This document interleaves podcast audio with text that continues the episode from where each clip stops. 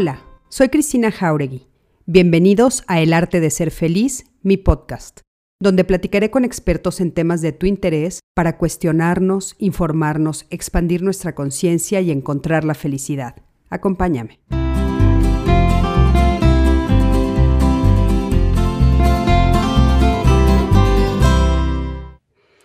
La felicidad se disfruta mejor cuando se comparte. Dona y experimentalo.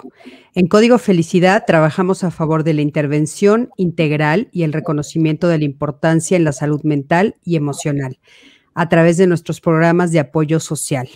Nuestros lives son patrocinados por ti, así es que ayúdanos para realizar más. Hola, ¿qué tal? ¿Cómo están? Me da muchísimo gusto saludarlos, darles las buenas noches a este día tan especial, lunes 9 de agosto del 2021. Ya estamos aquí conectados y listísimos para platicar con todos ustedes, con todas ustedes, de este tema tan importante de por qué cuando hay un divorcio se considera un fracaso. Este programa que vamos a platicar el día de hoy, pues bueno, eh, voy a estar acompañada por Roxana Aguilar Camacho y lo que vamos a hacer es ver si realmente es un fracaso el divorcio o ¿por qué no deberíamos de considerarlo así? Si hay otras alternativas y podemos verlo desde otra perspectiva que tal, no que tal vez no sea tan fatalista. Entonces, te pido que te quedes hasta el final de este programa con nosotros. Recuerda que estamos transmitiendo estos lives de manera eh, pues ahora sí que virtual, pero en vivo, podemos decir. Estamos en vivo, estamos leyendo todo lo que tú eh, nos tienes que platicar, nos quieras platicar, nos quieras preguntar a través de eh, Facebook Live. Por supuesto, también estamos en Twitter y estamos en nuestros canales de YouTube, ya sea de Cristina Jauregui como de Código Felicidad, esta C eh, de la cual soy fundadora. Así es que bueno, les doy las buenas noches a todos, me da mucho gusto saludarlos, Silvia, Mónica del Valle, mira mi Moni del Valle lo que nos dice Rox. Ay, qué linda. Les mando un beso. Un beso también para ti, gracias. Alejandro Méndez, Sol Morado, eh, Montserrat Ábalos, que siempre está aquí con nosotros, muchísimas gracias, Monse, Graciela, Elisa, Odette Rodríguez, que le mando un besito a mi Odi. Que, abrazos, a nuestra amada Odette, abrazos. Y a Doris Páez, tiene mi queridísima Irenilla, qué bueno que se pueden comentar, conectar. Araceli, Diana, en fin, todos los que ya se están conectando con nosotros para hablar de este tema tan, tan importante que es, insisto, por qué cuando hay un divorcio se considera un fracaso. Pero antes de eso, les quiero presentar a Roxana. Ella es una gran amiga, una gran colega, una compañera de vida a quien quiero y admiro mucho. Y le dejo la palabra para que justamente ella nos diga a qué se dedica y qué es lo que Roxana hace. Roxana, buenas noches y gracias por estar aquí. Cris, muchas gracias por la invitación. Efectivamente, somos hermanas de camino. La vida nos hizo coincidir y desde la primera vez, pues hemos compartido muchas experiencias juntas. Gracias por invitarme a hablar de este programa, Cris, porque me parece relaciones de pareja, es decir, amor, dinero, muerte, sexualidad, considero que son como los temas trascendentes, ¿no? De, de punta que de pronto pueden detonar grandes procesos en el crecimiento de las personas y de las relaciones. Entonces, bueno, pues yo soy, eh, yo soy psicóloga de formación, estudié en la UNAM. La vida me llevó eh, a especializarme en una metodología que se llama Círculos de Mujeres. Tengo 12 años realizando esa metodología y en el tiempo fui eh, de alguna forma interesándome por esta esta cuestión de lo femenino, lo masculino, el vínculo entre ambos, la guerra de géneros, reconciliación entre estos géneros, etcétera, ¿no? Es decir, eh, esta parte me apasiona muchísimo, la parte del desarrollo y la evolución humana. Eh, y últimamente, en los últimos años también he integrado eh, acompañamiento de procesos de sexualidad sagrada en hombres, mujeres y parejas. Entonces, bueno, pues aquí estoy eh, con, un divorcio en mi historia de vida, así que por historia personal y por trabajo profesional, espero yo aportar hoy mucho valor este, para, para que todos salgamos de aquí como con, con respuestas, pero también con preguntas y como con reflexiones, ¿no? Que nos, que nos den luz de, claro. estar. Por supuesto, mi Rox querida. Pues bueno, yo también eh, pasé por un divorcio y a mí me gustaría, bueno, me parece importante decirlo porque bueno, no solamente vamos a hablar desde el punto profesional, sino también desde el punto personal. Y yo quiero que, sepas que sí, efectivamente, eh, en muchos de los ámbitos a los que yo me tuve que enfrentar en ese momento, no sé si tú eh, te pasó lo mismo, pero sí, sí era ese el tema en común. Es un fracaso, es un fracaso, es un fracaso, lo que estás viviendo es un fracaso. ¿Tú qué opinas de esto? ¿El divorcio es un fracaso? ¿Por qué se considera un fracaso? Bueno, primero diré que culturalmente sí se considera un fracaso. Eh, yo creo que tiene que ver mucho con la expectativa, ¿no? Hay una expectativa de que las relaciones duren, particularmente cuando hay hijos, ¿no? Por protección a los hijos, al, patrimonio, etcétera. Eh, y creo que ese es un elemento que hace que se considere un divorcio como un fracaso. La expectativa de creer que el amor es para toda la vida, y tal vez sí sea para toda la vida, Cris. Yo podría eh, iniciar por ahí también un poco la polémica. El amor es para toda la vida, pero tal vez la relación de estar juntos no porque incluso se puede amar a ese ser después de un divorcio, después de esa separación. Y por eso es tan sano de pronto considerar un divorcio como un cierre de ciclo, porque pues de pronto las relaciones tienen ciclos y como ciclos pues hay que honrar esos ciclos y a veces pues ya no alcanza, ¿verdad? Para seguir con, con la historia. Entonces, yo creo que las expectativas, culturalmente hablando, sí es verdad, a mí también me ocurrió. De pronto me pasaba que, sobre todo mi mamá, por ejemplo, ¿no? Me decía, pues busca la forma de resolver, pero sigan ahí juntos, etcétera, etcétera. Entonces, pues es como este, anhelo de, de, pues esta historia del happy end, ¿no? De vivieron felices para siempre y se amaron para siempre. Y yo creo que ese, ese sí es un introyecto social, cultural fuerte que nos corresponde em, cambiarlo, transformarlo y darle otro, otro resignificado, ¿no? Claro, fíjate que yo creo que nos da como mucho miedo pensar en esto de la separación, de quedarnos sin esa relación de pareja que decidimos formar en algún momento, pero sobre todo formalizar Roxana, porque cuando estamos hablando de un divorcio, bueno, pues es que lo formalizamos de alguna manera. Yo sé que antiguamente la única manera que existía, bueno, pues es era la civil o la religiosa. Ahora sabemos que existen otro tipo de rituales que también formalizan la relación, pero entonces en el momento que nosotros formalizamos la relación, eh, eh, sí se crean muchas expectativas de esto va a ser para siempre, es mi compañera, mi compañero de vida, con quien voy a compartir de aquí en adelante todo lo que eh, pues vaya sucediéndonos a los dos. Y no siempre sucede así. Nos encontramos con que pues estamos frente a una situación que, como bien dices tú, a veces es insostenible a veces ya no podemos seguir más adelante, pero sobre todo con este mito de tiene que ser para siempre, que yo creo que, no sé, ¿qué opinas tú? Yo creo que es un mito que tiene que ver mucho con una religión católica. Esto de no estarán casados para siempre hasta el día que se mueran, ¿no? Este, ahora sí que hasta que la muerte los separe. Y entonces la pregunta sería, bueno, ¿de veras pase lo que pase esté sucediendo lo que esté sucediendo, estemos profundamente tristes, profundamente eh, separados de muchas formas o tal vez no tan tristes y tal vez simplemente separados en proyectos y caminando rumbos diferentes. Sí. Mira, yo te escucho con esto de la boda católica.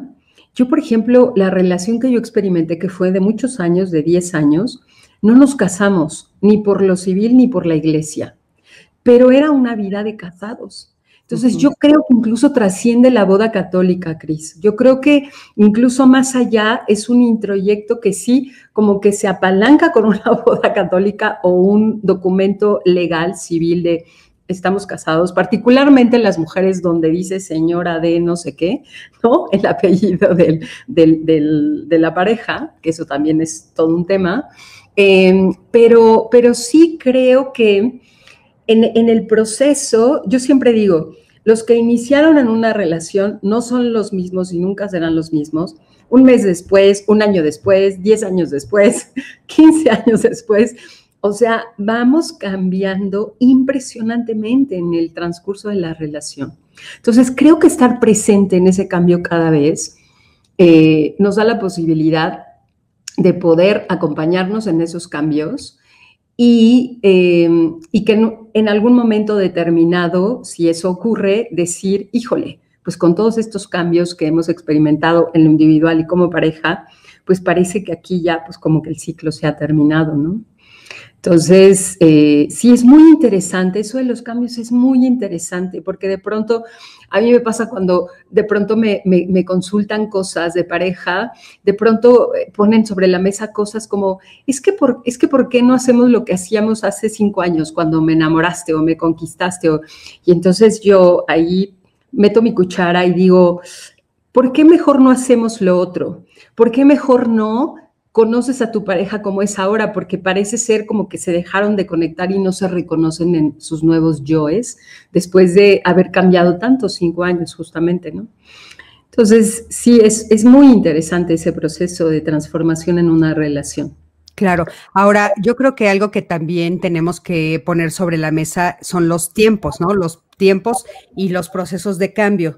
Yo sé que ya llevamos un rato en el cual el, ritmo de vida y la, el tiempo que vivimos, o sea, el tiempo que estamos en este planeta ha aumentado. ¿Por qué? Pues porque hemos platicado en otros momentos la ciencia ha avanzado, la medicina ha avanzado. Entonces, antes vivíamos hasta los 35 años y ahora vivimos hasta los 80, 95. Estamos viendo a personas que están viviendo hasta los 100 años. Entonces, claro, antes era muy fácil decir hasta que la muerte nos separe, Rox, porque estábamos hablando de que tú te casabas a los 19, 20 y a los 35 ya estabas viuda y a los 36, 37 tú te morías, ¿no? Entonces, pues es, es muy fácil decir hasta que la muerte nos separe cuando estamos hablando de 10 años de matrimonio. Tú ahorita acabas de decir, bueno, yo duré 10 años con este matrimonio. Ahorita estamos hablando de 10, 20, 30, 40, 50 y creo que lo que nos está sucediendo es que no nos estamos dando cuenta de eso y no estamos haciendo como un nuevo planteamiento en cuanto a la relación de pareja. Entre ellos, esto que dices tú claramente, de que tal vez estamos en momentos en los cuales tenemos que replantearnos los ciclos. Y puede ser que un ciclo termine con una relación o empiece con una forma diferente de la misma relación. Pero creo que los cambios nos dan mucho miedo a los seres humanos, nos dan mucho miedo como sociedad. Y si aunque no te cases, por la iglesia o, o por lo civil, yo creo que tenemos muy introyectada esa idea de estoy eligiendo a alguien que tiene que estar conmigo para el resto de la vida. Y no nos preguntamos una pregunta que a mí me parece fundamental, pero ¿cómo le hago para que si esto suceda? O sea, ¿cómo le hago para trabajar todos los días? ¿Cómo le hago para acercarme? ¿Cómo, ¿Qué cosas tengo que cambiar en mí? ¿Qué cosas tengo que eh, ofrecer a la relación? Qué cosas tengo que modificar en el transcurso de este tiempo para que entonces sí sea una relación que perdure. Yo creo que le damos mucha magia a la idea de la relación de pareja, ¿no? Mucha magia a la idea de quedarnos eh, para siempre juntos un poco pensando que la firma o simplemente el ritual o simplemente el decir estamos juntos va a ser suficiente cuando hay un chorro de trabajo atrás. Sí, y como tú dices, muchas circunstancias de vida, ¿no? O sea, a veces una enfermedad terminal termina la relación. Hay muchos casos, por ejemplo, en mujeres con cáncer, que cuando reciben el diagnóstico y empiezan como este proceso, sus parejas deciden terminar la relación porque no, no pueden sostenerse en esas circunstancias con ellas, por ejemplo, ¿no? Entonces, hay como muchas circunstancias de vida que llegan de forma inesperada, evidentemente son cosas pues que el misterio de la existencia nos regala, para poner a prueba la relación, por supuesto, ¿no? Saber de qué está hecha, saber si tiene bases sostenibles o no. Y de no serlo, pues hay parejas que eligen, bueno, pues creo que es el momento de reinventarnos, ¿no? Creo que es el momento de reencontrarnos, de ahora sí, por primera vez mirarnos tal vez, ¿no? Y hablar con más franqueza y con más honestidad y decir, ¿qué queremos? ¿Qué hacemos aquí? Yo creo que esa es una pregunta que debiéramos hacernos casi todos los días, Cris, yo creo, ¿qué hago aquí en esta relación? Y casi, casi hoy elijo quedarme aquí, hoy elijo estar aquí, mañana pues ya veremos pero hoy elijo estar aquí. Porque Yo creo que esto que acabas de decir es fundamental porque habla de algo que se llama voluntad. O sea, yo utilizo mi voluntad para quedarme aquí. Yo utilizo mi voluntad para trabajar en esta relación. Creemos, insisto, en que todo es mágico y que por añadidura se te dará. Y no es cierto, o sea, tenemos que chambearle, chambearle. ¿Qué quiere decir chambearle, Rox? ¿Tú qué dirías? ¿En qué cosas tendríamos que chambear como personas y para la pareja que pudiera entonces, pues, posiblemente hacer que esta relación dure más tiempo, si no es que para toda la vida, pero dure más tiempo en armonía, en crecimiento y bueno, pues tal vez no enfrentarse a un divorcio y después veremos tú y yo si el divorcio es un fracaso. claro, yo creo que la chamba por principio está en autoconocimiento, es decir, que cada uno cultive su ser, porque tú dijiste algo importante hace un momento, ¿qué aportamos a la relación? Y solo podemos aportar valor cuando nos enriquecemos como personas, como seres humanos. O sea, salimos al mundo a trabajar, explorar, experimentar y volvemos a la relación con todo eso, con toda esa riqueza. Entonces, y, hablando así de elementos muy, muy cruciales, muy eh, particulares, yo diría que autonomía financiera es algo muy importante. O sea, porque también pasa mucho con las mujeres, me pasó a mí, Cris, eh, depender económicamente de la pareja es una debilidad en la relación, eh, particularmente en las mujeres. O sea, cada ser debiera ser autónomo en sus finanzas, en su economía, porque esa autonomía fortalece el amor propio y eh, nos coloca en una posición de libertad, de decir, estoy aquí porque quiero y no porque necesito estar. ¿no? Porque si esta relación se acaba, yo me voy a quedar en la calle, yo no voy a saber qué hacer porque he dependido de él o de ella económicamente. Entonces, esa parte me parece primordial y muy importante. A mí también me parece importantísima, eh, perdón que te interrumpa, pero yo siempre comento una y otra vez, hay que cuidarnos en el amor. Y cuidarnos en el amor significa eso. Si yo hoy te amo, Hoy quiero que seas independiente, autosuficiente, que crezcas, que te desarrolles y espero que tú quieras lo mismo para mí.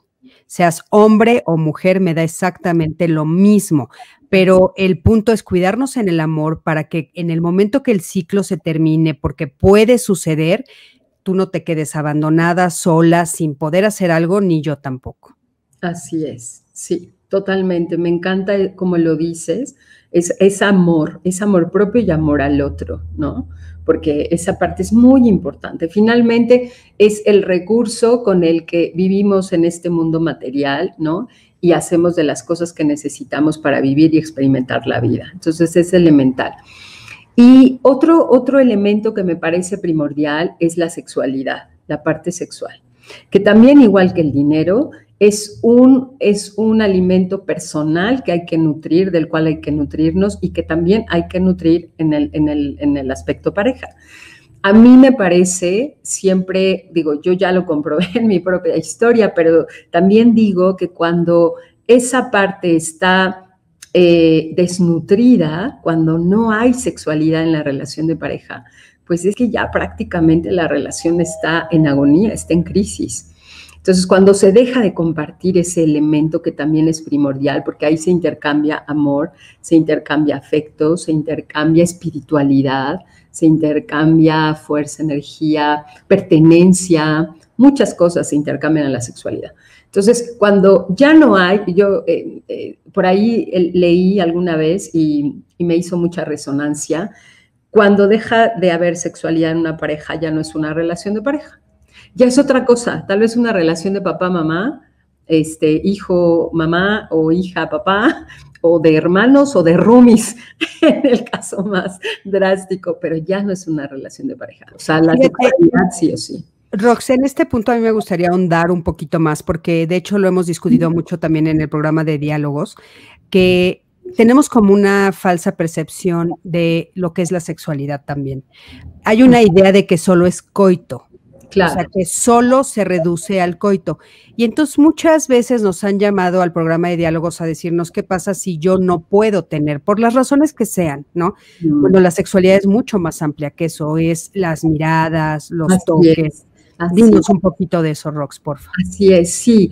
La sexualidad es conectar, conectar con lo más profundo y la intimidad más profunda. Creo que es el momento, es un espacio de mayor vulnerabilidad, Cris. Y como bien lo has dicho, lo hemos confundido con genitalidad.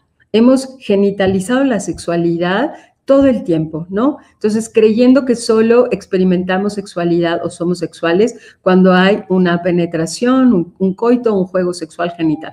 Pero no, efectivamente, si yo te miro a los ojos, si yo miro a mi pareja, yo ahí estoy conectando sexualidad, porque estamos, sexualidad es dar y recibir, por ejemplo. Es que te doy y que, y, que, y que me devuelves de vuelta por el solo hecho de mirarte y mirarme a través de ti. Y eso ocurre en la sexualidad con las miradas, con las caricias, con el servicio, por ejemplo, ¿no? Eh, ayudarte en lo que o sea, en, esta actitud de servicio, de qué necesitas y en qué te puedo apoyar para que tú estés bien, por ejemplo. Esa es una experiencia de sexualidad súper amorosa, por ejemplo. Exacto, ¿no? exactamente. Eso me parece muy importante decirlo. Ahora, vamos a suponer que ahorita nos damos cuenta que nada de eso tenemos, ¿no? Que no estamos parados en esa situación, y entonces es en ese momento cuando viene a mi cabeza, cuando se pone sobre la mesa, cuando se piensa en el divorcio, cuando se piensa en la separación. Y a mí me parece que si nosotros le quitamos eh, el peso de la idea del fracaso, entonces mm. podemos acercarnos a esta situación desde otra perspectiva. ¿Tú qué opinas, Rox?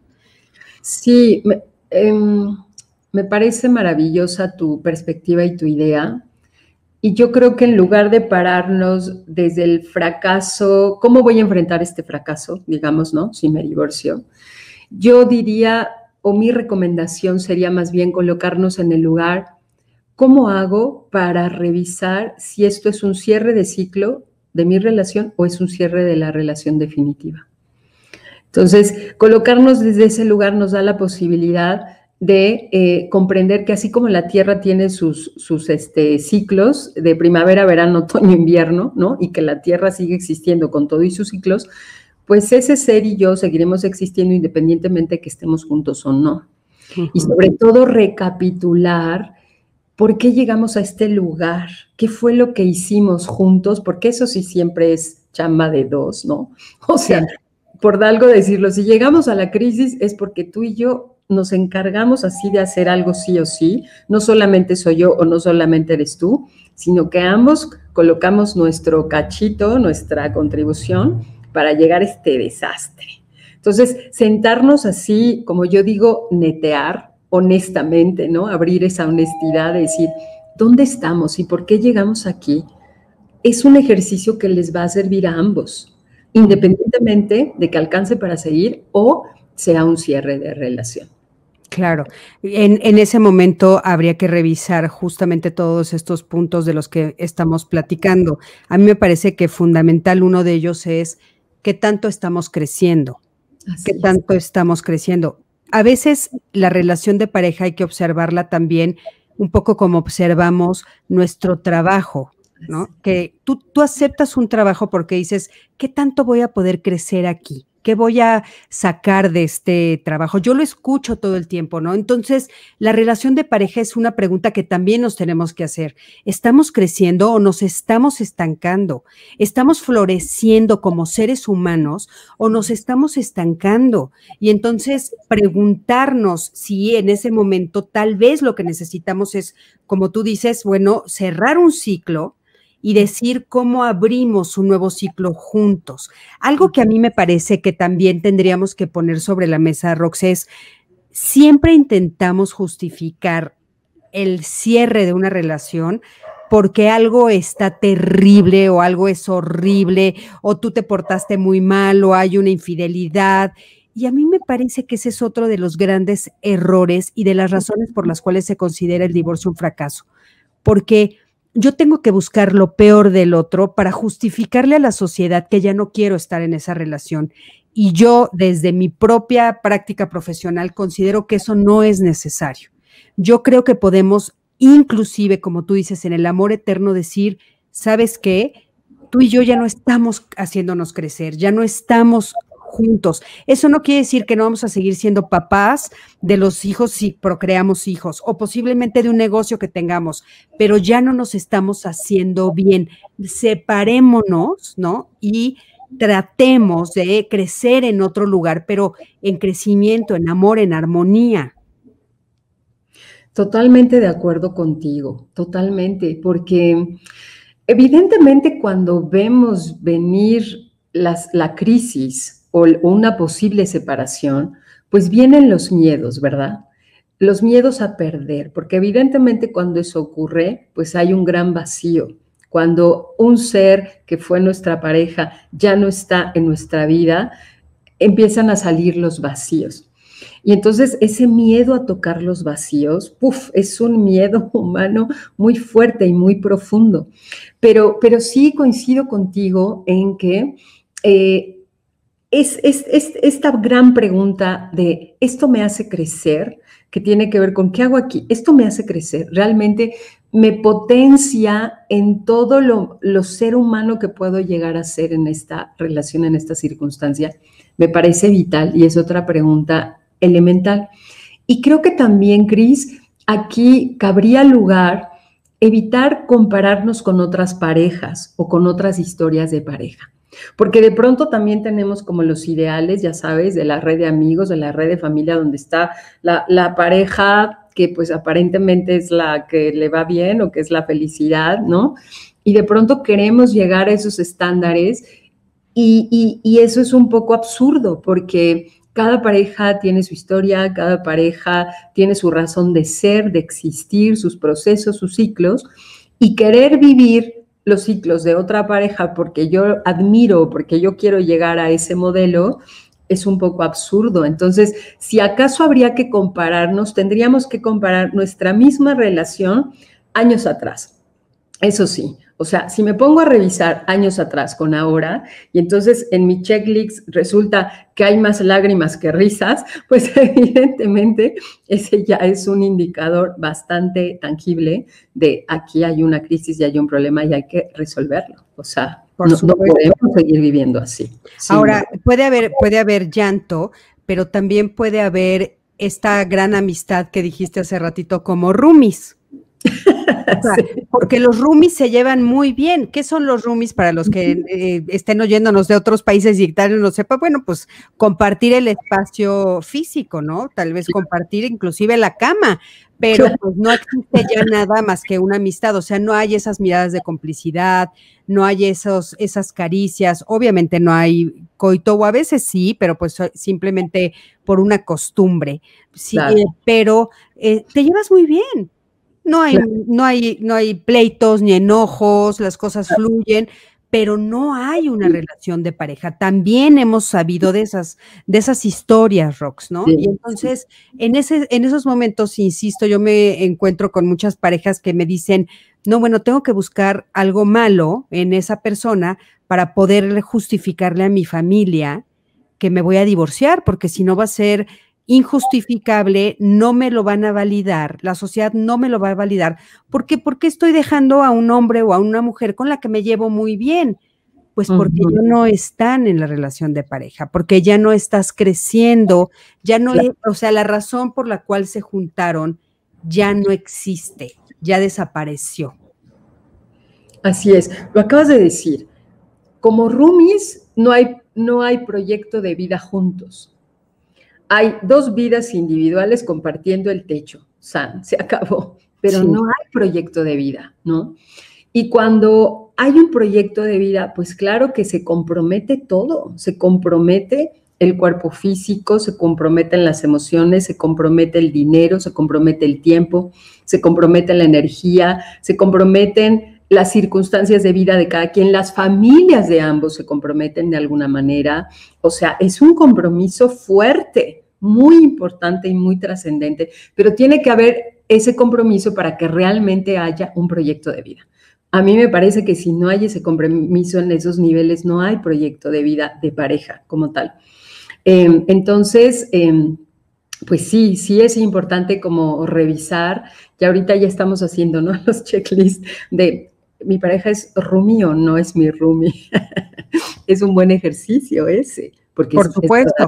esas historias. Y un poco también, bueno, eh, tenemos el mismo rumbo, queremos el mismo rumbo, porque también tantos años de vivir en este planeta, Roxana, también nos hace de repente enfrentarnos con diferentes retos. Por ejemplo, de repente me pueden pues, ofrecer un trabajo en otro país o en otra, otro estado y puede significar un crecimiento importante para mí, pero al mismo tiempo a ti tal vez te están ofreciendo también subir de puesto o también cambiarte de compañía y también significa para ti algo muy importante a nivel personal y de crecimiento. Y, a veces es eso lo que puede poner sobre la mesa la posibilidad del divorcio. No estoy diciendo que sea necesario, hay veces que la gente logra mantener las relaciones aunque sea a la distancia, pero hay veces que eso, un cambio de rumbo, puede ser el detonador para que nosotros decidamos divorciarnos. Y es en medio de un gran triunfo, ¿sabes? Un, gran triunfo para cada uno a nivel diferente. Entonces, es como, ¿por qué considerarlo un fracaso? O sea, ¿por qué tiene que estar de por medio el fracaso? Fíjate, busqué la palabra fracaso y es no, no tener el resultado esperado. Claro, porque hay una expectativa, exactamente. Hay una expectativa, entonces no tengo el resultado esperado. Ok, entonces la palabra fracaso tal vez no es tan negativa. Tú y yo decidimos juntarnos y después de unos años no tenemos el resultado esperado. Claro. Simplemente no es el resultado esperado, pero no debe de ser una tragedia, no debe de ser tan desastroso como para que inclusive te pares en una situación de, víctima o que toda la familia tenga que venir corriendo a abrazarte porque decidiste divorciarte. Claro, claro. Fíjate que te escucho y me vienen estas, estas cuestiones de entre más apego o más codependencia hay, eh, podrían colocarse las personas en que un cierre de relación puede ser un gran fracaso, porque de pronto hay esta sensación de no ser suficiente, ¿no? Pero es un tema totalmente interno, ¿no? Porque cuando yo dependo de alguien en esta codependencia de no tengo una autonomía, una soberanía personal, y más bien yo dependo de lo que el otro haga, de lo que el otro diga. Hay relaciones así de pronto, ¿no? Cuando la vida de uno absorbe al otro. Evidentemente el otro se deja absorber y el más dominante absorbe al otro. Y entonces de pronto se da como, pareciera una pareja pareja, pero en realidad es una pareja dispareja porque uno depende del otro y allá empieza la codependencia. Pero yo creo que entre más apego hay, Cris, entre más vacíos internos y entre más esté llenando mis vacíos con mi pareja, esta parte de un cierre de relación sí sabrá a fracaso, porque no lo estaré viendo desde, es que, es que esto nos va a beneficiar a ambos. Pues no, porque por el solo hecho de pensar que lo voy a perder o la voy a perder, pues van a quedar expuestos mis vacíos. Y eso es una crisis muy fuerte y por supuesto que se va a percibir como fracaso. Entonces ahí está la chamba, ¿no? Que tú decías, ¿cuál es esa chamba? Pues hay que chambearle en el, en, llenarnos todo el tiempo, en nutrirnos todo el tiempo, en, en ser enteros para que desde la completud podamos compartir realmente valor en una relación y no estemos llenando más bien nuestros vacíos a través de alguien, ¿no? Qué importante eso que dices desde la completud. ¿Cómo saber si yo necesito completar algo? Roxana, ¿qué cosas tendría que revisar yo a nivel personal para saber qué estoy ofreciendo a la relación? Pues mira, eso literal. Voy a contar una experiencia muy personal que espero que sirva de, de, ejemplo y que sea muy gráfica, en el que yo pude darme cuenta en esa relación de 10 años, por ejemplo, que yo estaba en una codependencia ya muy fuerte habíamos eh, quedado de vernos, él, había quedado de pasar por mí, era, pues, era un domingo como a las 5 o 6 de la tarde, y yo estaba esperando en una estación de Metrobús en Insurgentes, y él no llegaba. Pues algo pasó, no llegaba, y pasaron, pasó media hora, una hora, hora y media tal vez. No lo van a creer, pero yo entré en un proceso emocional donde me sentí como una infante abandonada. Entonces, esa experiencia que yo tuve, o sea, al punto, o sea, soy una adulta, o sea, tenía 40, y, 40 años tal vez, 39 por ahí.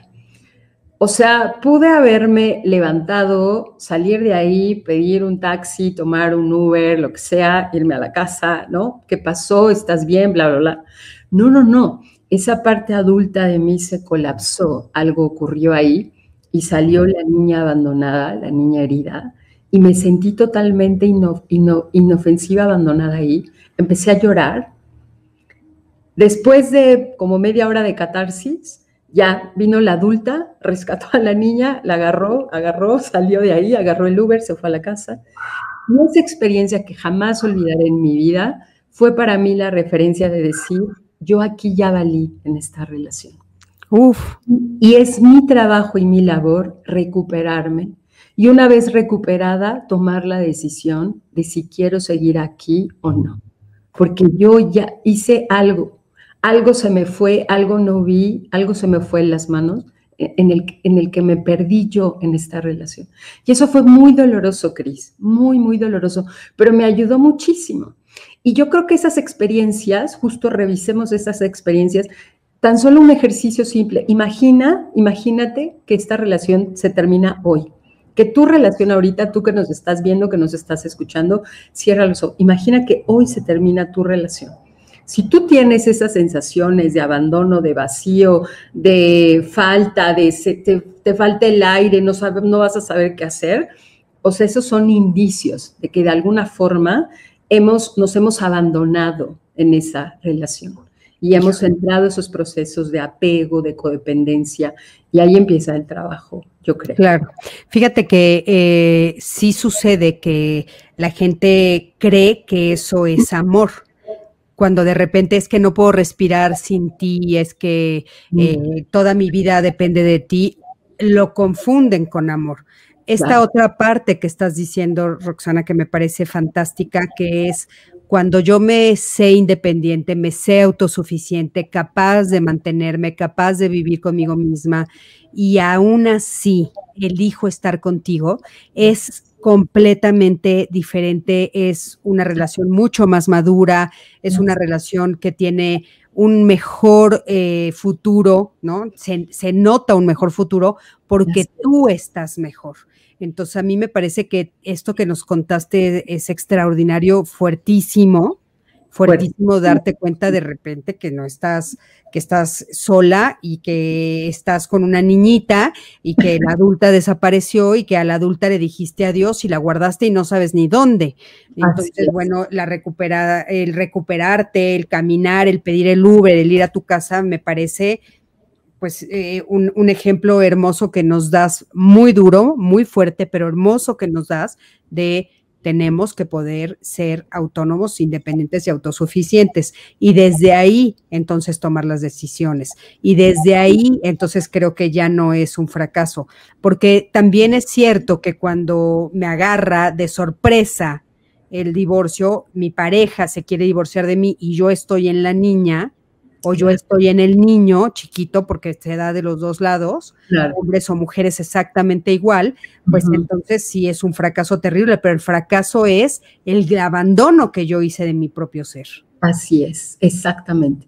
Y retomando esa parte del fracaso, Cris, yo creo, por ejemplo, yo ahora viendo hacia atrás, cuando yo hice este trabajo de recapitular la relación ya cuando terminó y demás, para mí esa relación tiene un valor súper trascendente en mi vida porque fue una relación que me permitió darme cuenta de eso. Fue un campo de práctica, fue un campo de experimentación en el que yo me pude dar cuenta que es posible que eso ocurra aún siendo adulta, que salgan esas heridas de infancia, que salgan a la luz en una relación y que, y que gracias a una relación es como yo las pude ver. Y eso para mí ha sido un regalo. Entonces, realmente, pues finalmente la relación se cerró, pero todo lo que yo gané fueron muchos regalos porque me conocí a mí misma en ese sentido, en ese campo de juego. Entonces, yo los invitaría a todos a que vieran sus cierres de relación como esas escuelas por las que transitaron y cursaron, donde aprendieron un montón de cosas de sí mismos, que fue justo esa relación y no otra cosa lo que les permitió ver eso de ellos mismos. Sin duda, yo también siempre abogo por decir que la relación de pareja pues es el espacio de crecimiento más importante que tenemos, Roxana, es donde me veo a mí misma en el otro, es mi espejo, la otra persona, ¿no? Y entonces es donde, donde realmente yo puedo trascender es, impresionante de veras el crecimiento que puedo adquirir a partir de la relación de pareja y como bien dices tú, pues a partir del divorcio en tu caso. Te voy a leer algunos comentarios que nos están haciendo y no sé cuánto se los agradezco. Eh, eh, Silvia Patricia y Espinosa nos dice, el divorcio es salud mental, doloroso pero necesario para ambas personas. De acuerdo. Silvia, estoy de acuerdo contigo. Muchísimas gracias por el comentario. Sí es cierto. Aquí te está saludando Odette. Abrazo, querida de la transmisión. Querida Odette. Eh, aquí, excelente programa y excelente tema. Muchas felicidades. Por aquí, Graciela nos dice: Me divorcié después de 25 años por una infidelidad. Para mí no fue fracaso. Yo di lo mejor de lo mejor y la otra persona no lo valoró. Me parece que, bueno, pues es eh, un comentario importante de leer. Estoy de acuerdo que no fue un fracaso y que ella dio lo mejor y bueno, un poco como Roxana ya nos dijo, siempre hay que revisar. Yo tengo una frase que siempre digo eh, a mis consultantes y les encanta y es, cada quien tiene que recoger su tiradero. Porque todos, tira, todos hacemos tiradero en una relación de pareja. Entonces, si yo me encargo de recoger mi tiradero, seguramente en ese tiradero voy a encontrar el crecimiento del que Rox nos está hablando y también la parte que a mí me corresponde hacerme responsable de porque todos, todos somos responsables de las relaciones, eh, de alguna parte de la relación. Yo no creo en eso del 50 y 50, pero sí creo en que hay que hacerse responsable. Así es. Eh, María de Lourdes, acaban de sacar un chiste de, de, que antes decían hasta que la muerte los separe, pero porque uno de ellos moría a los 37 años de edad, pues por eso se aguantaban y se ríe. Pues sí, un poco lo que estábamos comentando. Por supuesto que sí, Lourdes es cierto. Aquí, eh, cariño Tania Gaitán nos dice, los seres humanos somos cíclicos, por ende las relaciones y no lo tenemos consciente. Es cierto. Hola Tania querida, es verdad. Claro, las relaciones tienen ciclos, ciertamente. Eh, ¿Qué ciclos tú reconocerías en la relación, Roxana? Mira, yo me guío mucho incluso por estas... Em, ay, se me fue, las temporadas de la, de la Tierra, primavera, verano, otoño, invierno. O sea, hay un florecimiento al inicio, el enamoramiento, la luna de miel, pues es la primavera, es el florecimiento. A todos decimos que sí o somos más condescendientes porque pues estamos en la emoción, ¿no? De querer compartir la vida y es válido y demás. Y de pronto llega el verano, cuando pues bueno, ya empezamos a profundizar, tal vez ya empezamos a hablar de proyectos en común en la primavera como que todavía estamos en, viendo de qué forma vamos a co-crear, ¿no? Con algo más en común. Y ya en el verano, como, como en el caso de la madre, por ejemplo, la madre tierra en verano, ¡puf! empiezan a dar los frutos, digamos, ¿no? Y acá los frutos es cuando ya realmente nos comprometemos en un proyecto en común, ya sea que el proyecto en común se llame hijos, se llame una empresa, se llame un viaje, se llame cualquier cosa, o sea, una casa, qué sé yo, cualquier proyecto en común. Y después llega el otoño, donde pues hay un proceso en el que ese proyecto en común pues se acaba, o sea, ya lo cumplimos, qué bien, maravilloso, ¿qué sigue? ¿Qué vamos a hacer? Renovar. Es cuando las hojas caen. Yo en esos ciclos diría que hay que hacer una revisión de qué, qué, qué, es lo que más fortalece nuestra relación y qué prácticas de convivencia, por ejemplo, no nos están aportando valor, ¿no? Están desnutriendo la comunicación, el compartir, el respeto, etcétera, ¿no? Entonces es como una revisión en ese otoño, por ejemplo. Cuando de pronto ya nos acostumbramos, diría cuando ya llega un poco la costumbre y la monotonía, y ya nos quedamos así como holgados y soltamos en la zona de confort, y ahí es cuando verdaderamente hay que revisar, ¿para qué? Para renovar. Y entonces viene el invierno, este invierno, el invierno es como este proceso en el que la tierra se prepara para un nuevo florecimiento. Y yo diría que incluso en invierno podríamos estar revisando incluso nuestros caminos individuales, ¿no?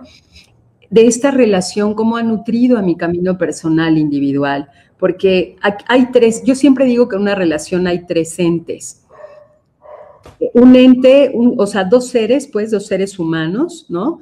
Él, ella, él, él, ella, ella, y un tercer ente que es la relación en sí misma. Entonces, son tres entes totalmente autónomos. Y en el invierno, pues hay que revisar cómo está el ente 1, el ente 2 y la relación, el ente 3.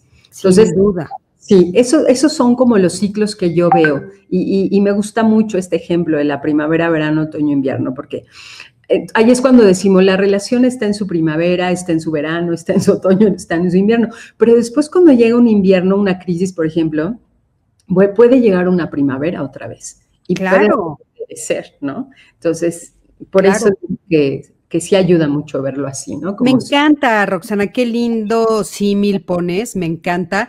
Tienes razón, podemos, yo creo que la naturaleza nos da tantos ejemplos hermosos y tantos aprendizajes en sí mismos, es cierto.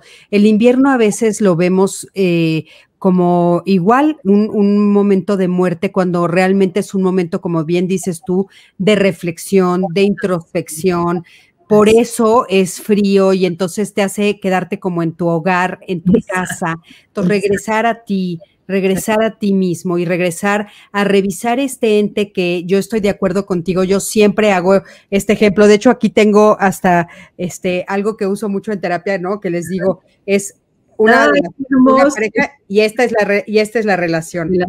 Entonces, ¿no? Las dos personas que la conforman y la relación. y creo que es bien importante, bueno, pues la relación hay que cuidarla entre los dos. no existe y, esta relación tiene esta forma, pero otra relación pues tendrá otra forma. Así es. Solo existe con estos dos, estas dos personas, ¿no?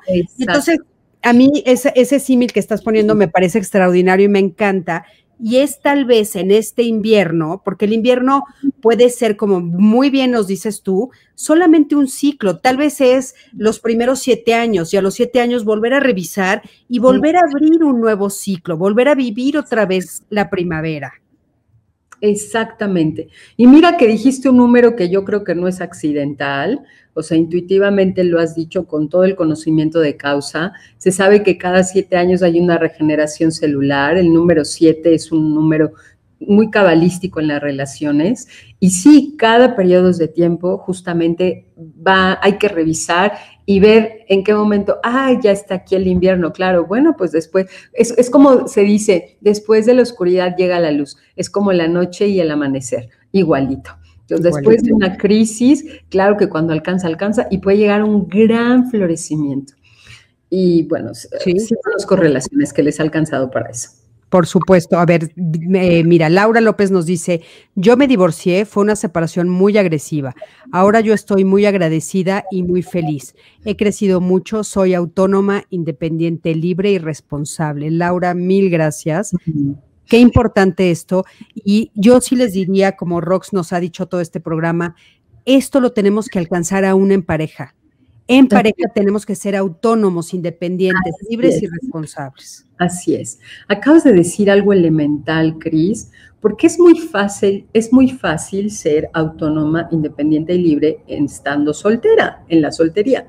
Es súper fácil la cosa se pone interesante y ahí es cuando aporta valor a la evolución, cuando estando en pareja logremos esa sensación, tengamos esa experiencia de autonomía, libertad y crecimiento estando en una relación de pareja. O sea, eso es lo máximo. Perfecto, claro que sí, estoy de acuerdísimo. Eh, Sara dice, muchas personas se quedan juntos aguantándose por los hijos, es cierto por los hijos y desgraciadamente Roxana y yo, que somos terapeutas, les podemos decir que no funciona y no es una buena razón para quedarse con la pareja. Jamás, jamás, jamás. les cargamos a los hijos un montón de significantes que arrastran después en la vida adulta, ¿no? Sara, y es, la misma Sara nos dice, ¿y cómo decirle a los hijos cuando son pequeños y muy apegados al padre que se van a separar? ¿Cómo afecta lo menor cómo afectar lo menor posible a los hijos? ¿Qué le diríamos, Rox? Pues bueno, ahí yo diría que, pues hacer ese ejemplo muy gráfico, ¿no? O sea, entre tu papá y yo hay dos relaciones. Una, la relación con ustedes y otra, la relación este, como pareja, o sea, como papá y mamá, pues, ¿no? Claro. Entonces, esto se va a terminar como papá y mamá, pero como mamá de ustedes o como papá de ustedes, eso no se va a acabar. O sea, digo, yo, yo no soy experta trabajando con niños, por ejemplo, y, y ahí a lo mejor un terapeuta infantil tendría mejores ejemplos que el mío, pero creo que la esencia es mostrarle a los hijos que sí hay una diferencia entre que lo que realmente acaba es la relación de pareja, no la relación de paternidad-maternidad. Eso jamás se va a cambiar, ¿no? Y también de alguna forma, como mujeres o como hombres, facilitar esa comunicación ya en la separación con, con, la pareja, porque también pasa que en un divorcio agarran a los hijos como escudos en una guerra, híjole, en una guerra sangrienta y sádica, donde los hijos son el elemento de negociación, donde si, si me das lo que te pido, ok, te doy a los hijos, si no, te chantajeo con los hijos. Híjole, eso es un tema también bien, bien fuerte. Entonces, sí, sin duda.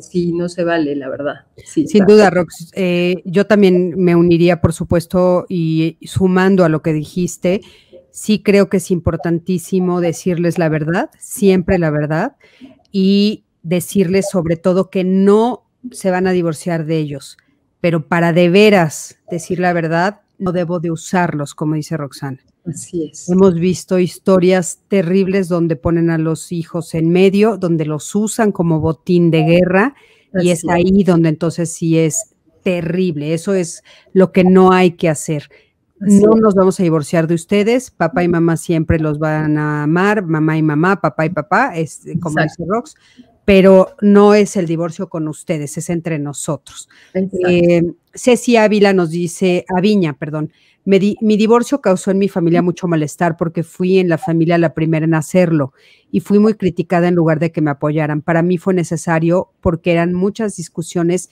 y no tenía apoyo de mi pareja. Es cierto, a veces las primeras que se divorcian en una línea familiar les toca abrir camino. Así es. Pues felicidades, si fuiste la oveja negra que abrió camino para una nueva cultura en tu familia. Qué maravilla. Claro. Eh, aquí dice Ari eh, Villa, ¿en qué momento se le dice a la pareja que tú ya no puedes más vivir como Rumi y a los hijos? Pues en el momento que te das cuenta, ¿no, Rox? Exacto, cuando te das cuenta, no esperar más, por favor, cuando te des cuenta, ya, en ese momento, claro. Sí, tal cual estoy de acuerdo. Y, sobre todo abrir a la, posibilidad de, eh, pues, ver si se puede hacer algo o si ya no quieres hacer nada tú, también decirlo abiertamente. Y yo estoy convencida que un, una pareja que se divorcia, donde los dos florecen, es mil veces mejor ejemplo para esa familia que una pareja que se queda junta y se deshace y se destroza y se amarga en compañía. Híjole, sí. Es un gran, gran cierre de este programa, Cris. O sea, es mil veces mejor. O sea, es, vale transitar por el dolor de una separación que transitar por un dolor eterno, de una infelicidad eterna, de estar juntos cuando ya no tiene sentido estar juntos. Exactamente, cuando solo te estás haciendo daño, ¿no? Así es. Eh, dice aquí Doris, creo que no todos los matrimonios saben de tener un proyecto de vida y me encantó la diferencia de Rumi. Creo que es importante, Doris, nos da mucho gusto que, estamos eh, sumando al conocimiento de todos ustedes. Eh, Arus Espino dice, justo estoy atravesando esta situación y me abre otro panorama escucharlas. Mm, qué bueno.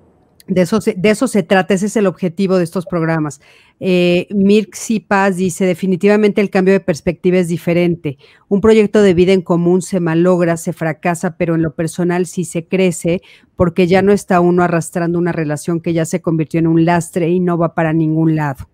Así es. Es cierto, es cierto. Eh, eh, espérame, se me, se me brincó un poquito aquí porque ella misma nos decía otra cosa. Eh, eh, creo que se percibe como fracaso cuando le inviertes y sales en números rojos. La sensación de abandono y enojo es inevitable. Yo sí quiero decir que es difícil no salir en números rojos, ¿no, Rox? O sea...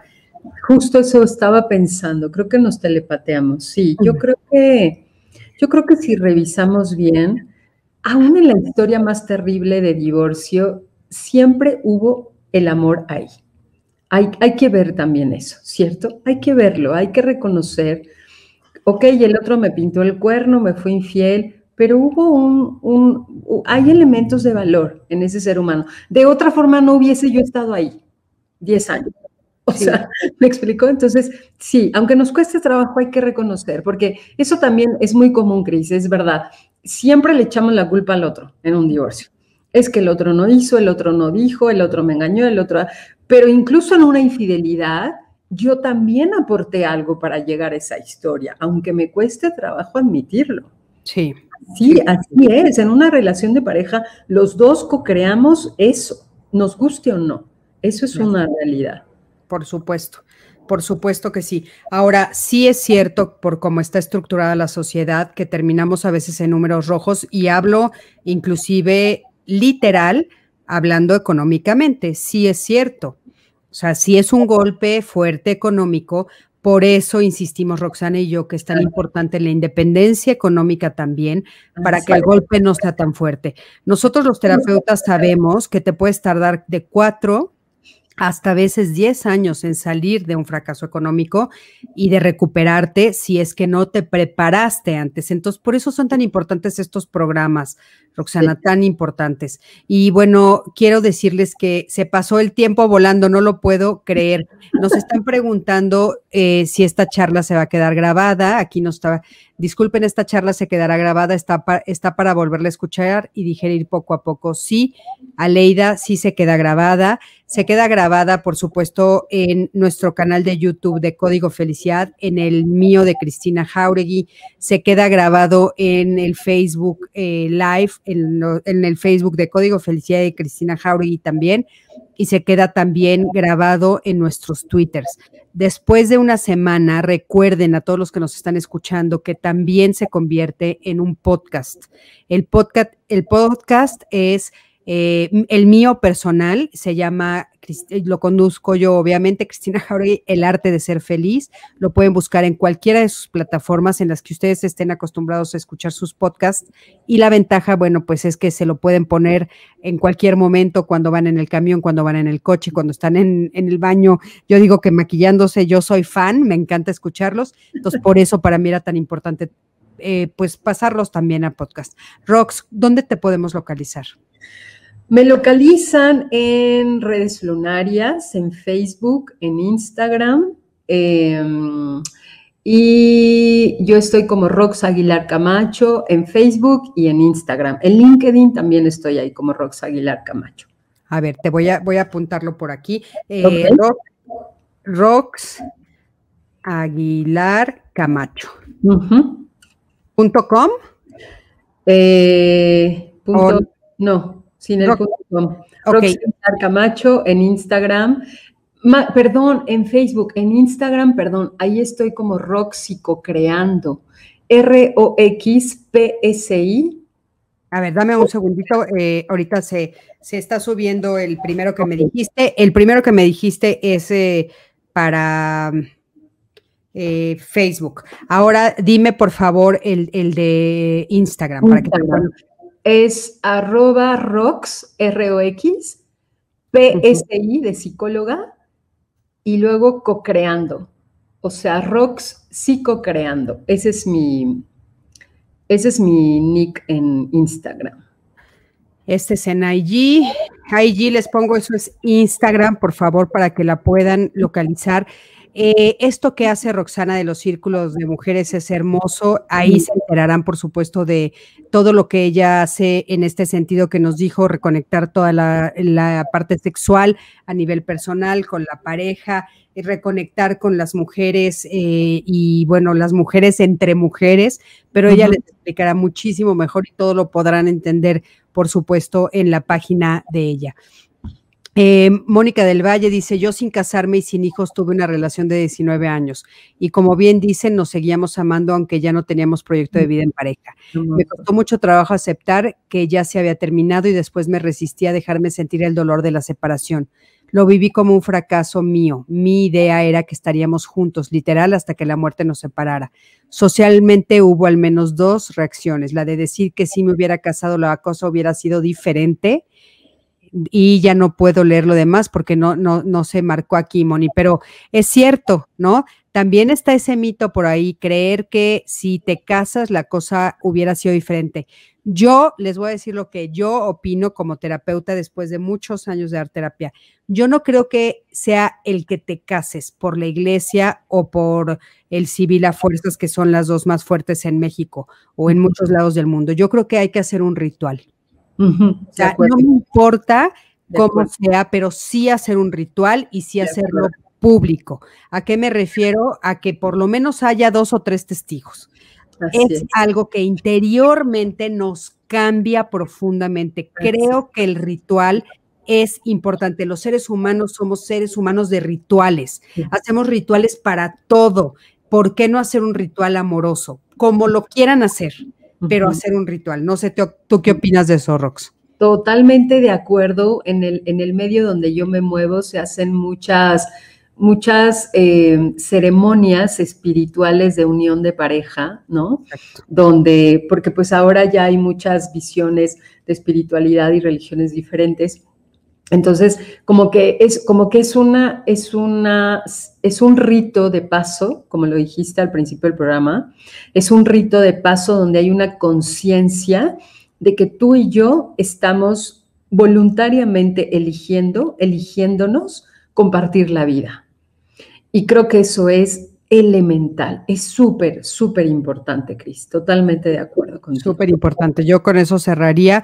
O sea, sí piénsenlo, así como se hace el ritual del divorcio, porque hay un ritual aunque no lo quieras. Es, Estás diciendo adiós, la gente se está enterando, se reparten las cosas, se separan. Hay que hacer un ritual también de queremos estar juntos. Así es. Mi Rox querida, te agradezco enormemente esta noche. Estuvo hermosa esta plática. Estoy segura que va a llegar a muchísimas personas que les va a ayudar muchísimo haberte escuchado y haber compartido esta noche esto. Estoy segurísima que va a llegar a muchos corazones y me va a encantar tenerte pronto otra vez aquí con nosotros en Código Felicidad. Te agradezco muchísimo el haber aceptado esta invitación. Ay, gracias a ti, Cris. Sabes que te amo con todo mi corazón. Te amo a ti y a Odette como pareja. Las honro, las admiro. Gracias a todas las personas que se conectaron hoy y que verán esta transmisión grabada. Y bueno, pues un abrazo a todos y felices cierres de ciclo. Si así Exactamente. Gracias. Buenas noches a todos y nos vemos, por favor, este miércoles. Recuerden que a las 7 de la noche vamos a tener otro live. Vamos a tener a Jorge Cantero este miércoles hablando de un tema muy importante, por qué hay hombres patanes y cómo podemos no juntarnos y no elegir a un hombre patán. ¿Qué quiere decir esto? Hombres también narcisistas. Yo creo que es muy, muy importante eh, escuchar también este tema. Por aquí Elizabeth nos dice, nunca ofrecieron libros para superar. Hay muchos libros, Elizabeth, con mucho gusto, contáctame y te puedo dar algunas recomendaciones. Rox también seguramente, si la contactas, te dará recomendaciones. Por lo pronto los dejamos, ya se cumplió la hora. Nos vemos el próximo miércoles, como yo les dije. Besos y bendiciones en esta hermosa noche. Hasta luego. Bye bye.